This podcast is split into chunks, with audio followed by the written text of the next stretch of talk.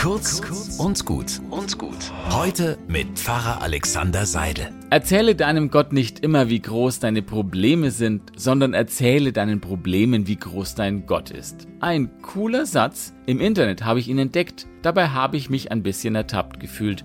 Ja, ich erzähle meinem Gott oft, was mir alles an Problemen durch den Kopf geht, wo ich ratlos bin und keine Lösung finde. Da tut es mir auch gut, da mal mein Herz auszuschütten.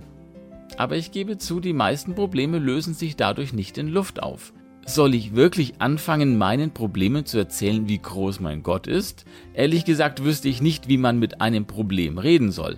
Aber zumindest könnte ich es mir selber sagen. Alexander, du hast doch einen großen Gott, einer, der auf deiner Seite ist. Also sei nicht so ängstlich, habe Mut, sei kreativ, lass dich von deinen Sorgen nicht unterkriegen und pack es an mit Zuversicht und Gottvertrauen.